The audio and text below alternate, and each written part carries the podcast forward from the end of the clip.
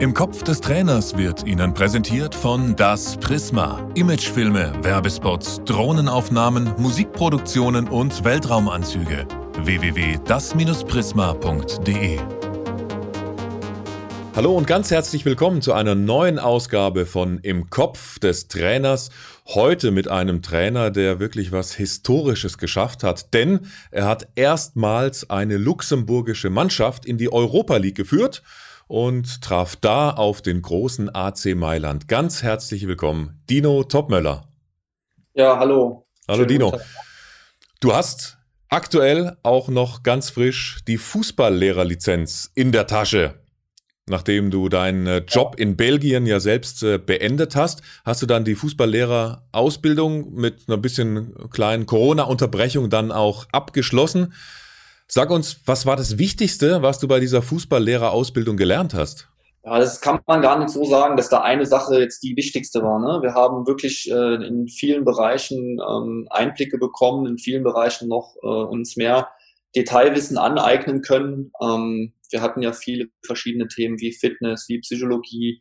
Ähm, Thema Ernährung hat auch immer wieder eine Rolle gespielt und dann natürlich auch äh, Fußballlehre die verschiedenen Spielphasen, die Standardsituationen. Ähm, wir hatten viele tolle Referenten vor Ort.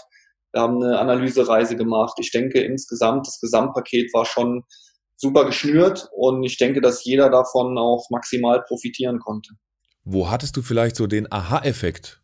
Ähm, für mich ähm, glaube ich, dass ich einen Schritt in meiner Vermittlungskompetenz nochmal nach vorne gemacht habe, weil ich glaube, dass jeder, der dort am Lehrgang teilnimmt oder auch grundsätzlich äh, alle, die den Fußballlehrer haben, dass wir fachlich äh, mit Sicherheit über ein riesen Know-how verfügen ähm, aber es ist natürlich auch wichtig, dass man weiß, wie man dieses Know-how irgendwo dann auch an den Mann bringt ähm, und auch das den Spielern vermitteln. Und ich glaube, dass man da nochmal so eine bisschen bessere Struktur einfach auch bekommen hat ähm, in der Vermittlung, ähm, wie man dann auch an die Dinge rangeht.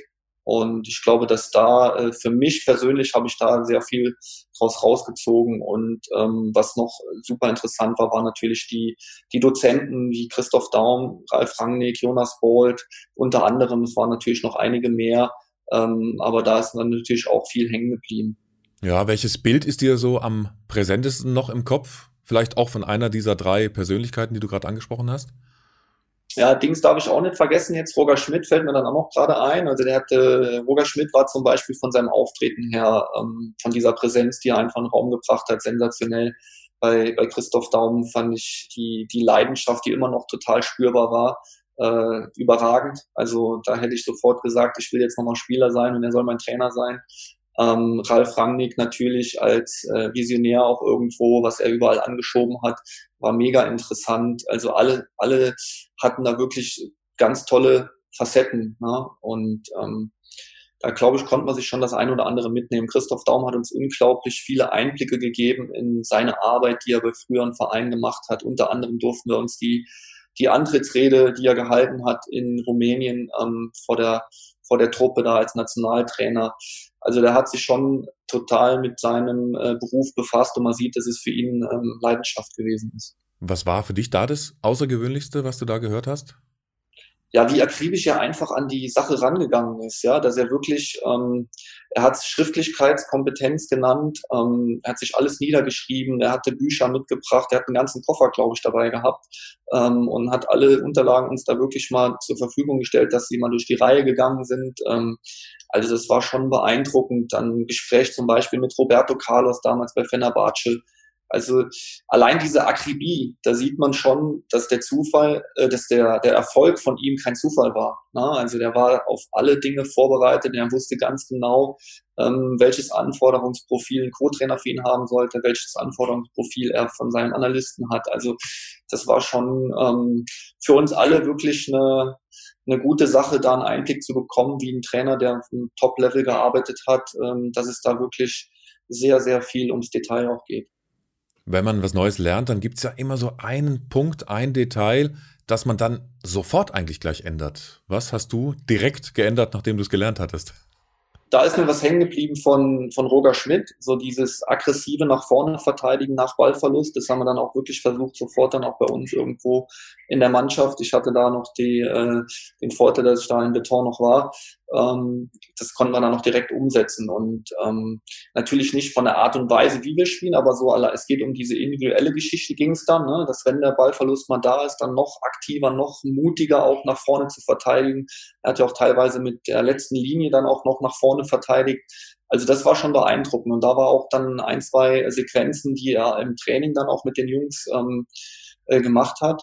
Und das haben wir dann auch äh, für uns dann auch mitgenommen. Also ein, zwei Trainingseinheiten, äh, die wir dann auch mal mit den Jungs ausprobiert haben und die haben denen auch riesen Spaß gemacht und es hat uns auch geholfen. Wie trainiert man das, was Roger Schmidt gesagt hat? Der hat uns auch eine Übung äh, präsentiert. Ähm, da ging es um 4 gegen 4 plus 2 neutral auf einem kleinen Spielfeld. Ähm, kurze Spielzeit, sehr intensive Form. Die Mannschaft, die ähm, den Ball eben nicht hat, sind dann immer zwei Spieler Unterzahl, weil die Neutralen immer im Ballbesitz agieren.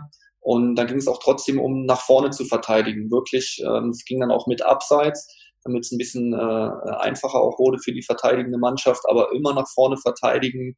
Ähm, der eine rückt raus, der nächste sichert, also nicht irgendwo mannorientiert ähm, verteidigen, sondern wirklich ballorientiert eher. Es war schon interessant zu sehen, wie er das äh, auch bei seinen Stationen dann eingeführt hat. Und ähm, das hat uns dann auch in unserer Mannschaft ähm, nochmal geholfen. Ja, hat das dann gleich in deiner äh, belgischen Mannschaft in der zweiten Liga sofort Früchte getragen?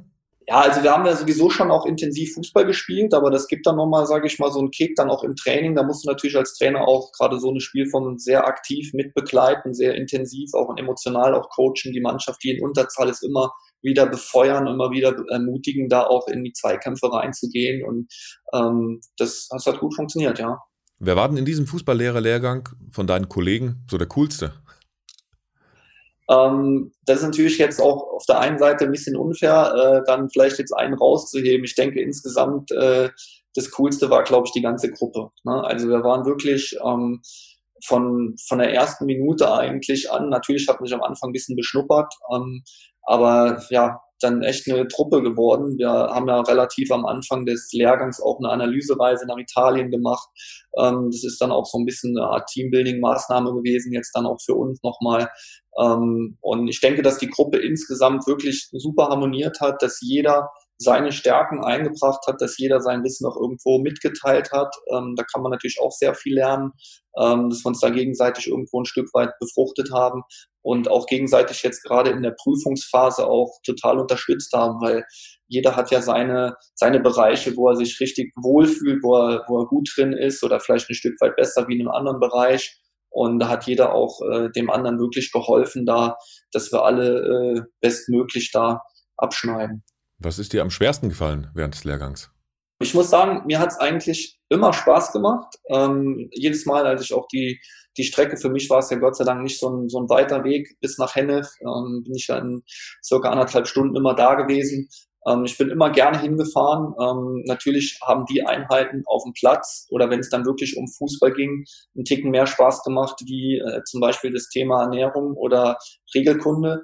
Aber auch diese Themen waren super interessant. Regelkunde zum Beispiel, Lutz Wagner hat es sensationell gut rübergebracht, ähm, auch immer mit einer total witzigen Note, ähm, immer Diskussionsstoff gegeben von Bundesliga-Situationen. Also eigentlich waren alle Bereiche cool, muss man sagen. Aber natürlich, wenn du äh, Fußballlehrer bist ähm, und Fußballer durch und durch, dann, dann geht natürlich nichts darüber, wenn du über Fußball sprichst. Aber es ist doch eigentlich, Hand aufs Herz, wie immer so in der Schule, wenn man irgendwie was lernt. Es gibt auch unnützes Wissen.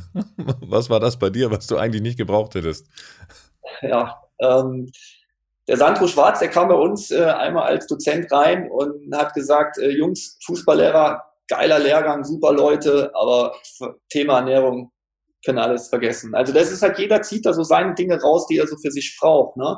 Ähm, am Anfang trockenes Thema war dann halt Vertragsgestaltung und äh, äh, Rechte dann vom, von einem Trainer. Ähm, ja, also es waren, wie gesagt, ich habe mich für alle Themen eigentlich interessiert. Auch Psychologie fand ich mega interessant. Ähm, Fitness war dann so, wenn man, wenn man darüber sprechen kann, dann, dann sage ich, habe ich so für mich, für mich gedacht, wenn ich in den Bereich reinkomme, wo ich hin möchte, dann habe ich einen Fitnesstrainer, der, der in seinem Bereich ein absoluter Fachmann ist. Und da muss ich jetzt nicht unbedingt der, der absolute Fachmann sein, ähm, wobei es natürlich auch ein interessantes Thema ist. Aber ja, wenn du mich so fragst und ich soll dir Antwort geben, dann muss ich sagen, dass Fitness dann äh, der Bereich war, wo ich sage, da hat mir Fußballlehre und Psychologie mehr Spaß gemacht. Und Ernährung hast du jetzt interessanterweise in den ersten zehn Minuten schon dreimal angesprochen.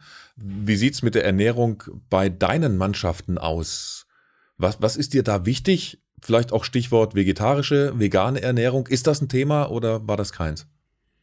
Also es kommt ja immer auch drauf an, was man, was man für Möglichkeiten hat. Ne? Also da jetzt in, in Beton, wo ich jetzt gearbeitet habe, äh, da glaube ich, gab es außer den Trainern und die alle rund ums Team waren keinen Festangestellten mehr im Verein. Also wir haben da auch niemanden gehabt, der als Koch irgendwo zur Verfügung steht oder uns irgendwo ein Frühstück dann morgens dahin zaubert.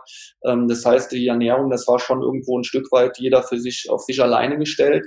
Ähm, was wir gemacht haben, wir haben dann den Ernährungsberater vom FC Metz den hatten wir dann eingeladen, das hat über den Fitnesstrainer stattgefunden. Ähm, mir ist wichtig, dass du die Spieler dafür sensibilisierst, äh, wie wichtig Ernährung ist. Also ist mir tatsächlich sehr wichtig, ein, ein, wichtiger Baustein halt, weil, weil die Belastung wird immer, immer höher, die Belastung wird immer größer. Äh, gerade jetzt auch, wenn man sieht, äh, durch die Corona-Zeit, englische Wochen, nächste Saison wird es mit Sicherheit auch so, dass die ein oder andere englische Woche mehr da ist und da brauchst du natürlich Spieler, die so schnell wie möglich regenerieren. Und ich denke, dass Ernährung da schon äh, ein wichtiger Baustein auch ist und sein kann.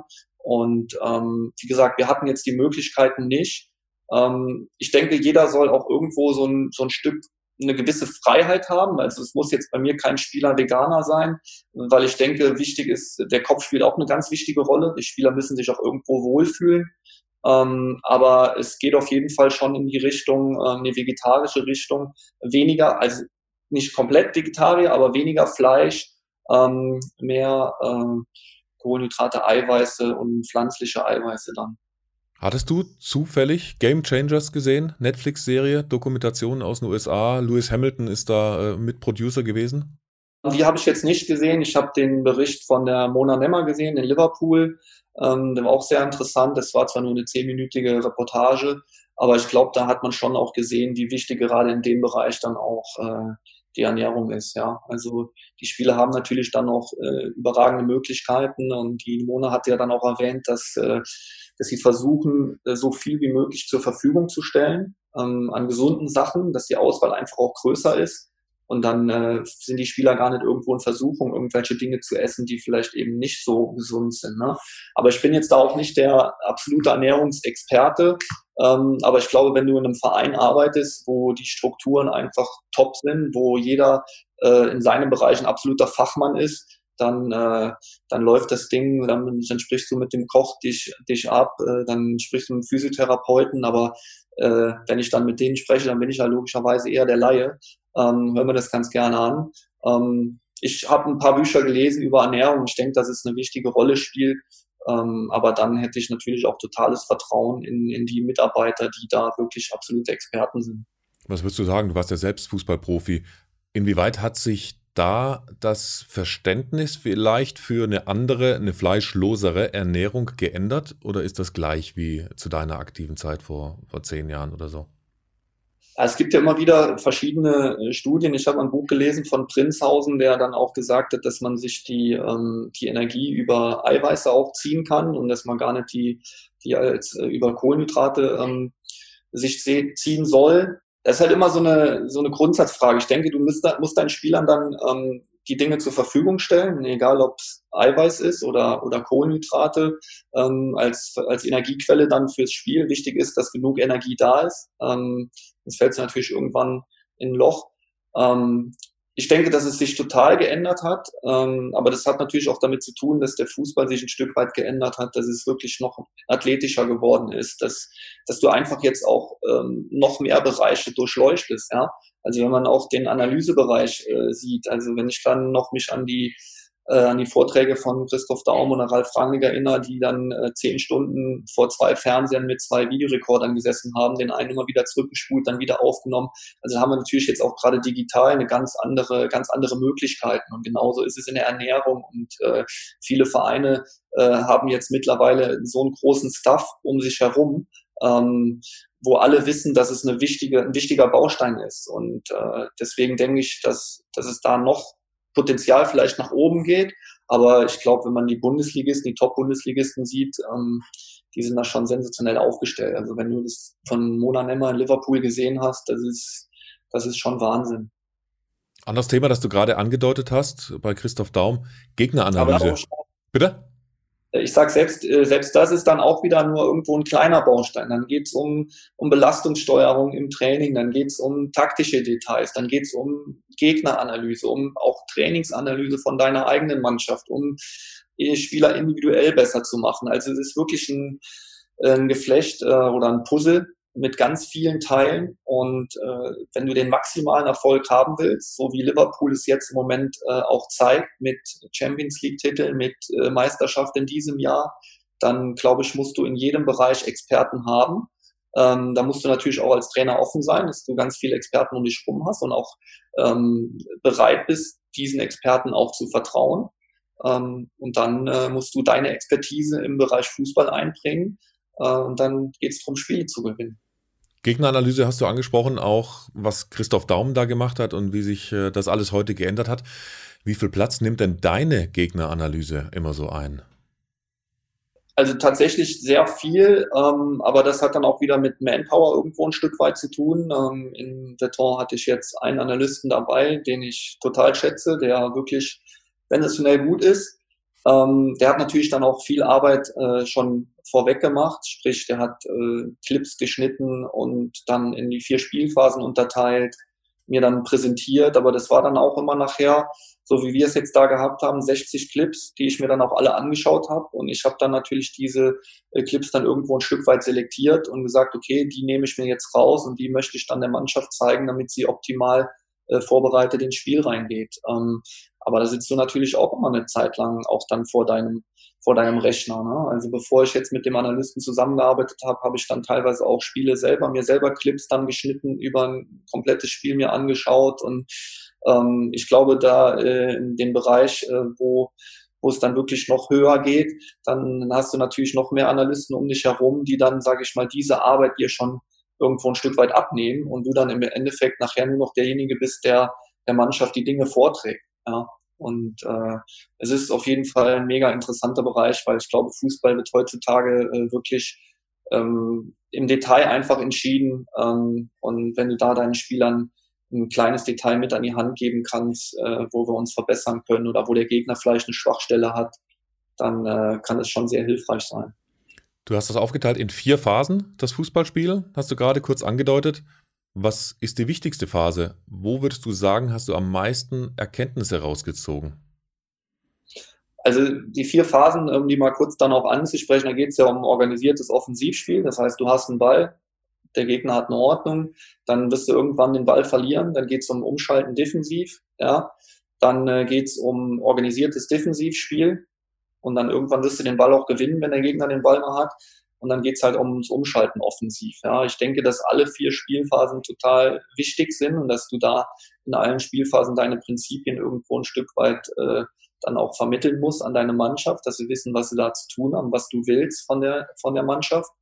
Ähm, ich beschäftige mich immer ganz gerne mit dem organisierten Offensivspiel. Ähm, wenn, wenn ich das so sagen kann, ist es irgendwo so ein Lieblingsthema von mir. Aber ohne, dass ich jetzt sage, die anderen die sind jetzt nicht so wichtig. Das ist das Ding, was wichtig ist, weil zum Beispiel organisiertes Offensivspiel, das hat ja auch sehr viel damit zu tun, wie deine Mannschaft dann noch positioniert ist auf dem Feld für dann anschließend nach Ballverlust ins Gegenpressing reinzugehen. Ja, das mir halt immer auch total wichtig ist. Ähm, und deswegen sind diese Spielphasen auch sehr eng miteinander verknüpft. Ne?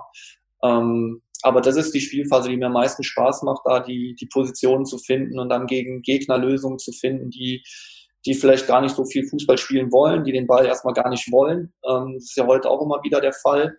Und da halt den, die Lösung zu finden, um die Gegner zu knacken. Und das ist eigentlich so, was mir am meisten Spaß macht. Was macht die Bundesligamannschaft genauso wie die Kreisliga- oder Bezirksligamannschaft gegen einen Gegner, der mit zehn Mann am eigenen 16er steht? Was sind da die besten Waffen dagegen?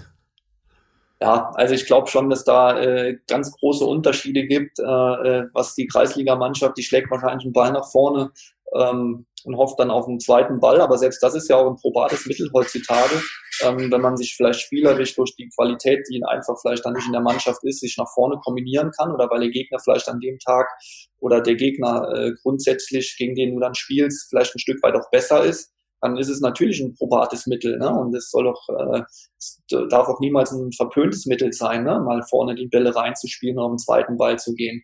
Von wo kommen die Bälle rein? Ja? Spiele ich die Bälle einfach äh, vertikal nach vorne, spiele ich vielleicht eher diagonal nach vorne? Ähm, wie sind die Positionen um den Stürmer rum besetzt? Ähm, es bringt mir auch nichts, wenn ich lange Bälle spiele und äh, vorne habe ich eine schlechte Besetzung. Ne? Also jetzt ein Spiel gesehen, ich sage jetzt nicht welches, aber da hat eine Mannschaft äh, in der Relegation viele lange Bälle gespielt und hat eine ganz schlechte Aufteilung für den zweiten Ball. Also dann bringt ein langer Ball natürlich auch nicht viel, ja.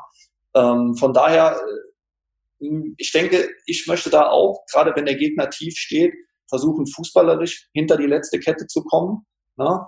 Ähm, durch vielleicht einen gepflegten Chipball, über ein Doppelpassspiel vielleicht oder über eine Verlagerung und dann über ein Eins gegen Eins über Außen durchsprechen. Also es gibt ja viele Mittel, um dann zum Erfolg zu kommen. Und ich denke, dass deine Mannschaft alle Mittel irgendwo haben muss, ähm, dass du weißt, okay, das könnte jetzt vielleicht ein Signalball sein, nochmal ein Ball von innen nach äh, von außen nach innen reingespielt und dann der diagonal entfernte Spieler startet, schneidet dann den Rücken rein und ähm, das müsste dann irgendwo natürlich dann noch zu Automatismen führen und dann äh, kannst du auch gegen einen tiefstehenden Gegner ähm, zum Erfolg kommen. Aber es ist mit Sicherheit äh, eine Königsdisziplin im Fußball, vor allem wenn eine Mannschaft äh, wirklich auch in der Verteidigung sehr diszipliniert und intelligent arbeitet. Wir haben zum Beispiel ein Spiel gesehen in, in Italien bei der U21 EM. Da hat äh, Italien gegen Polen gespielt. Und ich glaube, das ist 1-0 für Polen ausgegangen, das Spiel. Ähm, da hat Polen mit einer Fünferkette verteidigt, aber wirklich richtig gut verteidigt, immer wieder rausgeschoben auch, um kurze Abstände zu haben, haben den Rücken gut verteidigt. Also das war schon echt schwer, dann gegen so einen Gegner dann auch äh, Lösungen zu finden. Was würdest du der Kreisliga, der Bezirksligamannschaft denn in Sachen äh, Gegneranalyse empfehlen? Es ist klar, dass man diese vier Phasen, die du angesprochen hast, als Bezirksligaverein natürlich nicht so detailgetreu sich dann auch darauf vorbereiten kann. Würdest du dir auch versuchen, eine vielleicht rauszupicken, so wie deine Lieblingsdisziplin eben die Gegnerbeobachtung zum Thema Offensivstruktur des Gegners? Ah, ich glaube also, wenn du in dem Bereich dann, äh, dann bist, dann geht's äh, vordergründig einfach um Spaß. Ne? Ich glaube, wenn, ich meine, es ist natürlich auch im Profifußball wichtig, aber die Jungs dann in der, in der Bezirksliga oder in der, in der Kreisliga, die wollen einfach Fußball spielen, die wollen also da kannst du denen, glaube ich, nicht irgendwo da mit einer Gegneranalyse kommen. Das interessiert die, glaube ich, auch gar nicht so richtig. Ne? Die wollen auf den Platz gehen, die wollen versuchen, mit allem, was sie haben, äh, das Spiel zu gewinnen und dann, dann äh, freuen die sich natürlich auch auf das Bierchen hinterher. Ne? Das ist ja auch eine schöne Sache. Ähm, ja, also dann würde ich natürlich auch wenn es meine Mannschaft in dem Bereich wäre, dann würde ich auch sehr viel Wert legen, was wir machen mit Ball. Ne? Weil äh, der Gegner wird im Normalfall jetzt auch nicht ähm, immer wiederkehrende Abläufe haben, was, äh, was das Ballbesitzspiel angeht. Ne? Dass du dann irgendwo sagst, du kannst über eine, eine Pressing-Strategie irgendwo zum Erfolg kommen, indem du den Gegner vielleicht nach innen lenkst und dann versuchst, dort zuzupacken. Ich glaube, die Situation wird dann wahrscheinlich nie kommen. Ne? Aber im Profifußball siehst du natürlich, okay, was ist der Plan von von Mannschaft X, wo wollen die, wie wollen die nach vorne kommen, welche Räume wollen sie bespielen, wo haben sie vielleicht äh, eine Schwachstelle oder haben sie einen Spieler in ihren Reihen, der sich vielleicht nicht so gut auftritt, wo man dann sofort attackieren kann und da auf Ballgewinn attackieren kann. Die werden im Normalfall dann auch gegen dich in diese Räume reinspielen. Ähm, in der Kreisliga wird es wahrscheinlich dann ein bisschen schwieriger sein, äh, sowas dann rauszufischen, weil dann schlagen wir mal einen Ball nach vorne. Ähm, deswegen würde ich da definitiv auch äh, deutlich mehr Wert legen drauf, was ich mit Ball mache. Heißt dann eher auch, du würdest die Stärken stärken, als unbedingt zu viel Zeit dafür zu investieren, an den Schwächen zu arbeiten bei einer Bezirksliga- oder Kreisligamannschaft? Ja, grundsätzlich geht es ja immer darum, ist ja die Frage, ne? Ähm, was, was trainierst du? Ne? Trainierst du immer mit den Spielern Dinge, die sie vielleicht nicht so gut können?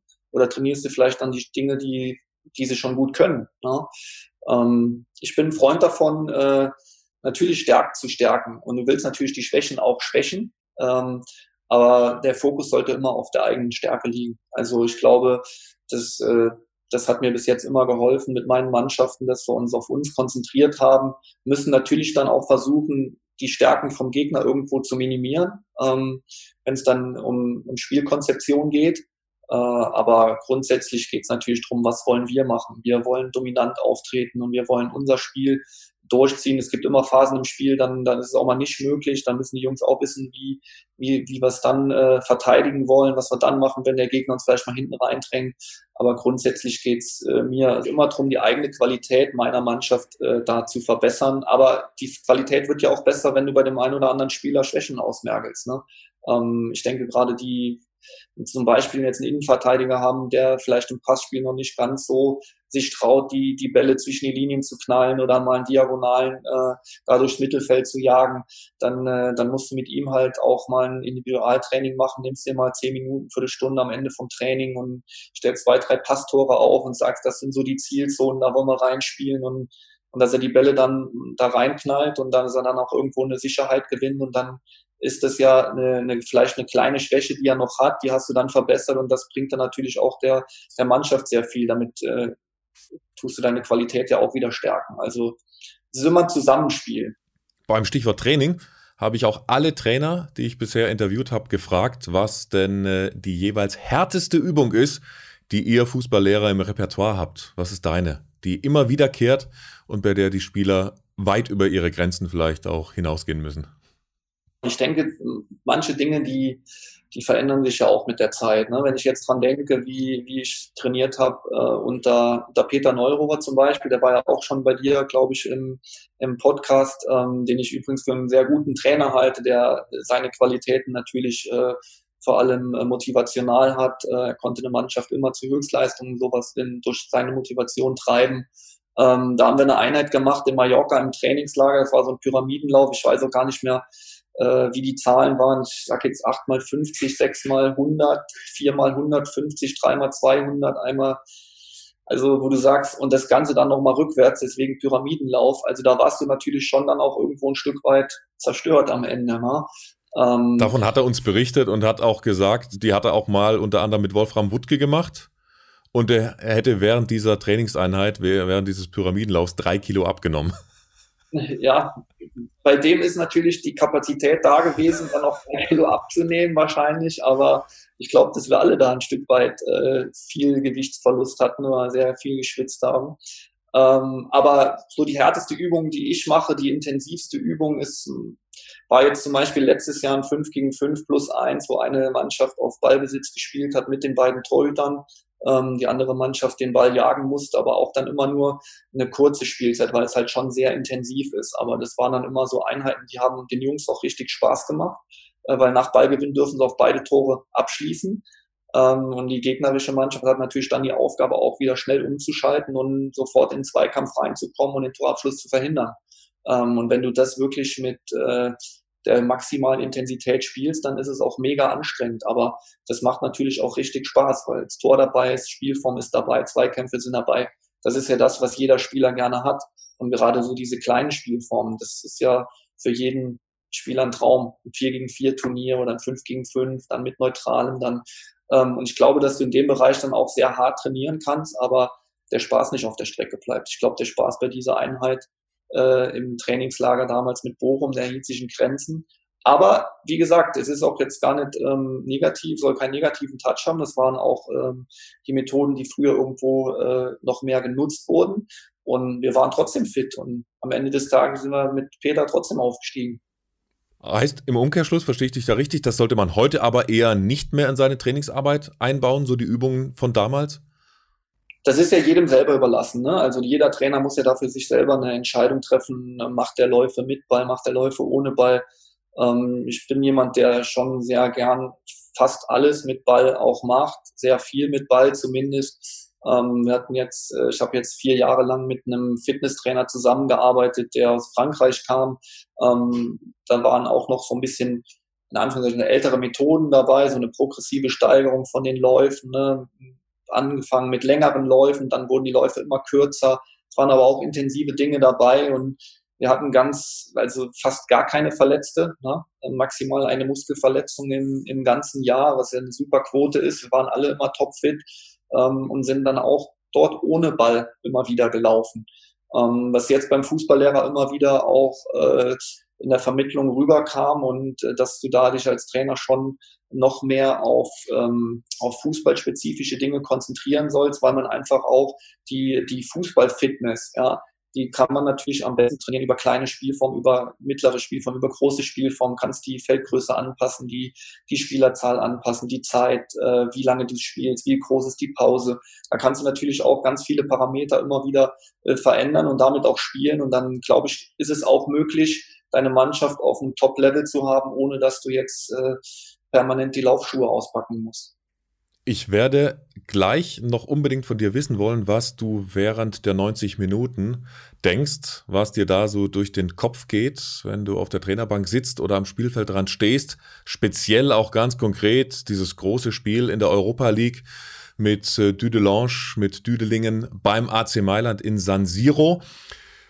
Für jetzt soll es das aber erstmal gewesen sein. Die halbe Stunde ist auch schon wieder rum. Ganz herzlichen Dank erstmal, Dino Topmöller, dass wir dir in den Kopf des Trainers schauen durften. Und ich hoffe, wir hören uns beim nächsten Mal noch ein weiteres Mal zu einer neuen Folge von Im Kopf des Trainers. Danke, Dino.